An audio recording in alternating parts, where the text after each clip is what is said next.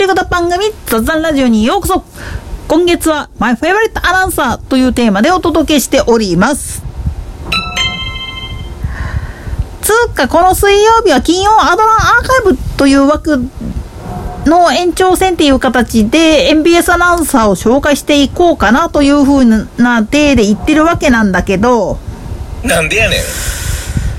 今回これ取り扱うアナウンサーはむしろ有名すぎるがためにちょっと取り扱いが難しいかなとか思ってる人なんですよね。というのもまあおいらの方のの手元にはデータが少なすぎるがために知ってる人が聞いたらちょっとおいおいってなるかもしれないんですよね。つうわけで今回は小池清アナにまつわるちょっとした小話。というかね、実のとこ言っちゃうと関東出身のアナウンサーが、それこそ本当に放送局、民放が続々と誕生する黎明期の頃っていうのは、まあ言ってみれば、アナウンサーになるのに NHK という狭き門を通らなくっても良くなったがためにいろんな形でまあなるチャンスがあったわけなんですよね。中には本当に学生時代の時に冗談めかして受けて入社したとかあるいはバイトからそのまま正社員になっちゃったなんていうケースもあるし、で、入社した当時は高卒で別の部署にいたんだけれども、ひょんなことからアナウンサーになったなんていうケースもあるんですよね。とはいえ、まあほとんどのやつが大卒だったのは確かなんだけれども、特にまあ、言葉の発音の形状からして、多くの場合は本当に東京とその近郊、いわゆる首都圏が出身地ってなってる人が多かったんですよね。なもんだから実のとこ言っちゃうと、小池アナもそうなんだけれども、これの同期入社の藤本英二っていう、まあ、見た目がね、ハガレンのキングブラックトエミレみたいなおっちゃんがおったんやけれども、この人と一緒に言ってたのは、いつか東京帰ろうみたいなことを言ってたんですよね。なんでやねんつうのは、彼らにとっては東京の地元のラジオ局っていうのを目指してた、あるいは NHK でっていうのがあったんだけれども、入れなくって、気づいたら大阪まで就職活動しとって、で、入社決まったと同時に大阪に来たもんだから、すげえ若い時にね、ホームシックになってたりする人が多かったんですよ。そりゃもう言葉の壁っていうかね、関西弁喋れんやつっていうのは嫌われてましたからね。そういう意味ではね、ある意味、つとも兄ちゃんみたいに、なぜか言葉に順応な人がいたりすると、それはそれで打開策ができて人気を博してたりするわけなんだけれども、当時はね、そういう意味ではね、言葉のコンプレックスっていうのは、逆にね、あの、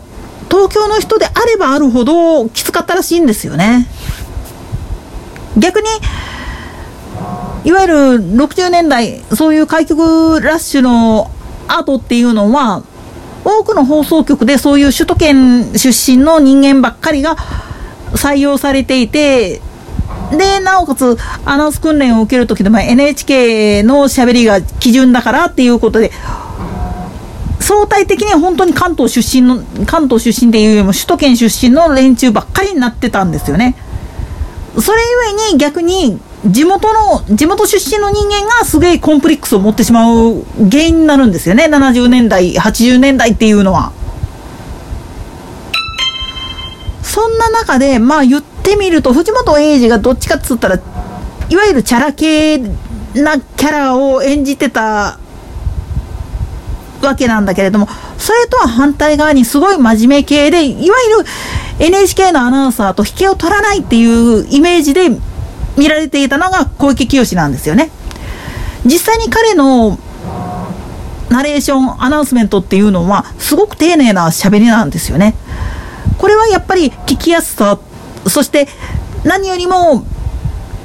視聴者あるいはリスナーっていう立場から考えた時に喋る速度ってどれぐらいがいいだろうかっていうのを常に研究してらっしゃった人なんだろうなっていうのが分かるんですよね。それと過度に関西弁にならないように関西アクセントに引きずられないようにしながらも関西の人でも馴染めるようにするためには何をするべきかっていうことむちゃくちゃ、あのー、試していってたっていうところもあるんですよね。そんな彼が、まあ言ってみると、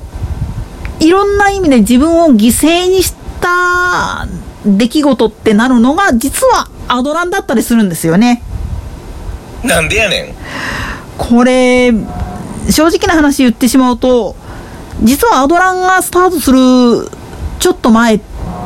企画段階の時っていうのは、まあ言ってみれば、つとま兄ちゃんが全部引っかき回して仕掛けを作ってたわけなんだけれども、最終的なゴーサインを出した責任っていうのは、実は当時アナウンス市長だった小池さん自身だったんですよね。だから、どっかで小池さんは、もうこれから若いやつっていうか、もうつとも兄ちゃんに全権譲って、任せた方がいいんじゃねえかなっていう考え方がどっかにあったんですよね。それは実は同期入社のさ、あの、後々小池さんが降りた後で、室長を引き継いで、本当に番組の中に引っかき回す藤本アナの存在っていうのが、顕著になってくるんだけど、そこら辺に至るまでのところで、万が一のことがあった場合は、全部責任は私が取りますっていう態度で、企画を通したっていう部分もあるんですよね。それが、まあ、アップダウンクイズの放送開始からの回数っていうのを踏まえた上で、それで一つの区切りにしようなんていうことがあったわけなんですよ。表向きではそういうことがあったんだけれども、裏側で言うと、実はこういうこともあったんですよね。だから、あのー、84年の1月も、もう終わりかけの時に、番組がスタートする、アドランっていう番組がスタートするんだけど、このタイミングでスタートしたっていうこと自体も、異例中の異例であれば、その2ヶ月ぐらい後で、選抜明けをもって、まあ、室長交代っていう格好で、小池さん引退するんですよね。まあ、その後のアトランがどういう風になったかって言ったら、もうご存知の方も多いかと思います。これはまた、ぼちぼちとやっていこうかなっていうことなんだけれども、とにかくこの小池さん自身がけじめをつけたことによって、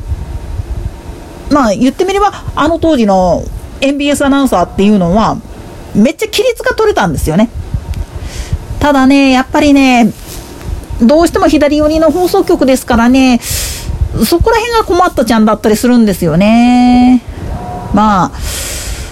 今にして思うと、その中心人物があいつやったんやなって思うとね、って考え込んじゃうんですけどね。といったところで今回はここまで。それでは次回の更新までごきげんよう。